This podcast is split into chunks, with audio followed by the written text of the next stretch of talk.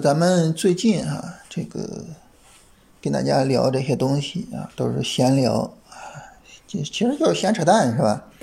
所以有时候我跟振兴说啊，我说我们这个其实可以改一下名字，是吧？咱们不要叫静言股市了，咱们就叫静扯啊，就是聊这些东西就是闲聊啊，净扯淡。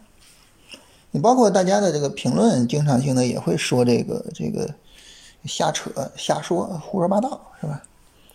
其实这种东西呢，因为本身是闲聊性的东西，是吧？就是对一些事情的认识。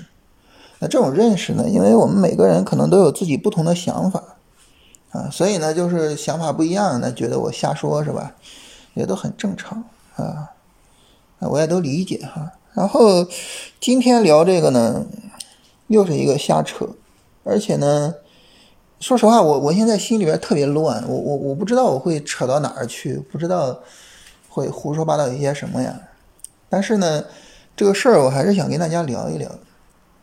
嗯，它什么事儿呢？就是我我我我自己呢，一直是觉得，其实我的交易做的很一般。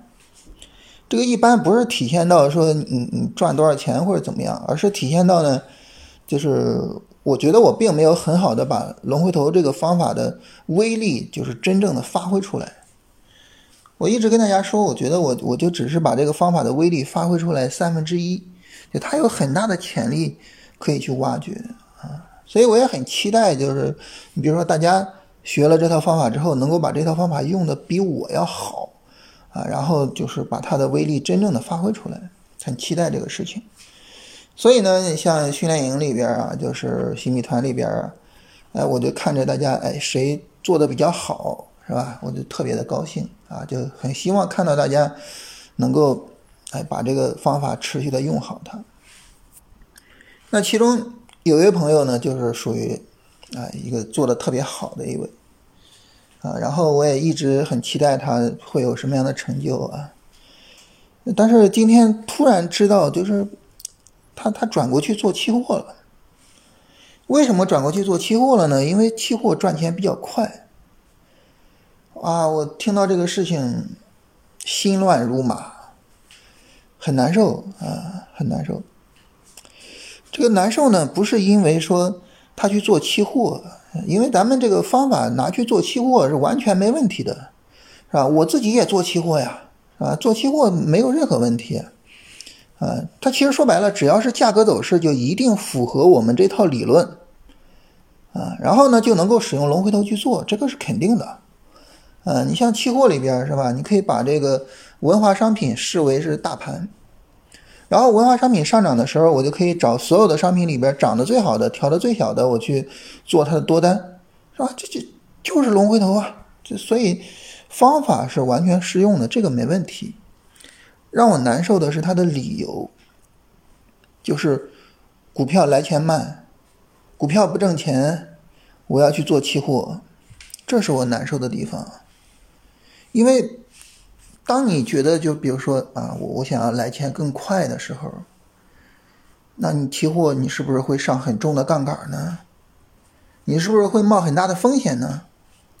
但是有没有可能在这种情况下，你有明明有很大的可能把这个交易做得很好的情况下，但是最后就没有搞好呢？我非常的担心，就是没有办法接受慢慢的变富。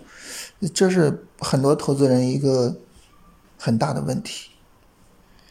那这个东西，说实话，我能够理解啊，我能够理解。怎么说呢？就是首先第一个，我们现在生活的这个社会环境啊，很容易让我们浮躁，是吧？以前的时候，我们也不知道说有钱人是怎么生活的，是吧？怎么吃的，怎么喝的，怎么住的，怎么。不知道，但现在呢？你打开抖音，嗯，然后那种特别贵的店儿，然后特别贵的酒店，特别贵的这个豪宅，是吧？我们都能看到，所以就导致人就特别浮躁，就特别想赚钱。包括昨天的这个音频下面也有朋友评论，啊，说你这个做主播、做直播带货多挣钱呀？你们这些做股票的有几个比人家薇娅挣钱呢？哎呀，就是。社会就这么一个情况，这个没有办法是吧？大家都想赚钱，而且都想赚快钱，没有办法啊。这是第一个。第二个呢，就是就是这个家庭啊，原生家庭，然后父母，然后他这个这个给我们带来的一个天然的天花板。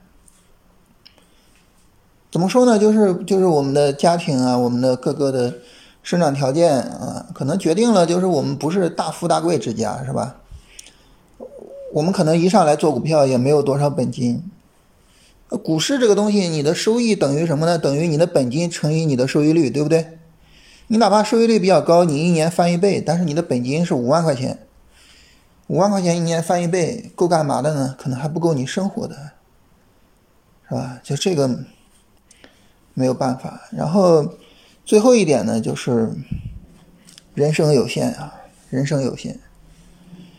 我们说慢慢变富，我们说做复利，它其实有一点很重要是什么呢？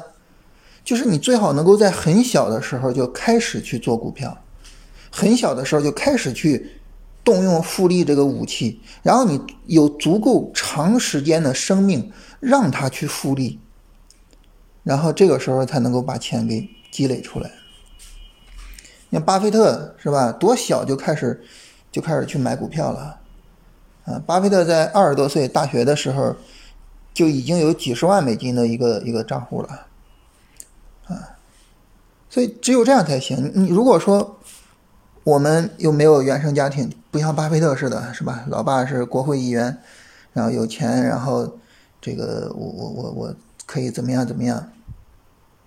如果说我们很大年龄之后才有个账户，然后我们去做复利，你一年百分之十、百分之二十，跟巴菲特一样，那怎么样才能够走到棋盘的下半场呢？怎么样才能够让复利的威力发挥出来呢？发挥不出来啊！而且就像我说的，就是你一年挣那些钱，你可能还没有办法做资本积累，你还得取出来去做生活费啊。所以这些种种的原因呢，就让我们就导致，嗯，没有办法。就是你说我慢慢的变富啊，我按照方法，我我我稳定的去盈利，我怎么怎么样，就是没有办法。就我我说这些呢，你说那只是说我理解他，就是你转成这个这个这个期货了，我我理解，但是理解完了呢？我能给他一个什么样的解决办法吗？给不了，给不了。所以我说我心乱如麻，我说我难受，其实就在这儿。你你看到了，你担心，你心疼，但是你又没有任何办法，就这个是最让人难受的地方。嗯，其实我我我亲眼见过，就无数的交易者，就最后就崩溃掉啊。我之前跟大家讲过一个例子，就是一位天才型的交易员啊，做外汇的，他对于这个价格走势的那个分时图非常的敏感，非常非常的敏感。然后这个市场跌到这个地方，他知道会有一个反弹，他会去抢个反弹，然后二三十个点就出来。啊，外汇的二三十个点就是它是零点零零零一啊，叫一个点。啊，就是它，它不是百分之一是一个点哈，啊，零点零零零一啊，抢二三十个点的反弹就出来。那但是呢，你行情好的时候有可能走好几百点呀，啊，所以呢，就是当时我我们是一起在一家私募工作，那老板呢就说，那你你为什么不拿一拿呢？但是你想，他抢反弹呢，有些时候你拿一拿。就没了是吧？他就就跌下来了，就赔钱了，甚至赔很多钱出来。老板就说：“那你为什么不及时出呢？”你想这就完蛋了是吧？那你抢反弹的时候，谁知道他后边怎么走啊？对吧？所以最后被老板这么弄来弄去，灵感就没有了，就是就就不会抢了，就不会做了。然后一个交易员就就这样陨落了。这是这属于是天才型的，然后呢，我我也见过很多，就是交易方法很好，但是呢，着急赚钱，着急赚钱呢，就就执行不好自己的交易方法，啊，就有些时候我会想起来这个，就是当时那个乐队的夏天第一季的时候，啊，当时是那个新裤子乐队他们的一个这个比赛间隙中的一个采访，当时庞磊说了这么一句话，他说中国这个好的乐队很多，但是呢，命运好的乐队很少。啊，我当时看到这句话的时候，我眼前浮现的就是一位又一位，就是无论是天赋型的还是方法型的还是怎么样，就是一位又一位特别牛的交易员最后陨落，我特别难受。就中国好的交易员非常多，非常牛的交易天才很多，非常多，但是最后能够持续的稳定的把交易做下来的，最后能够取得。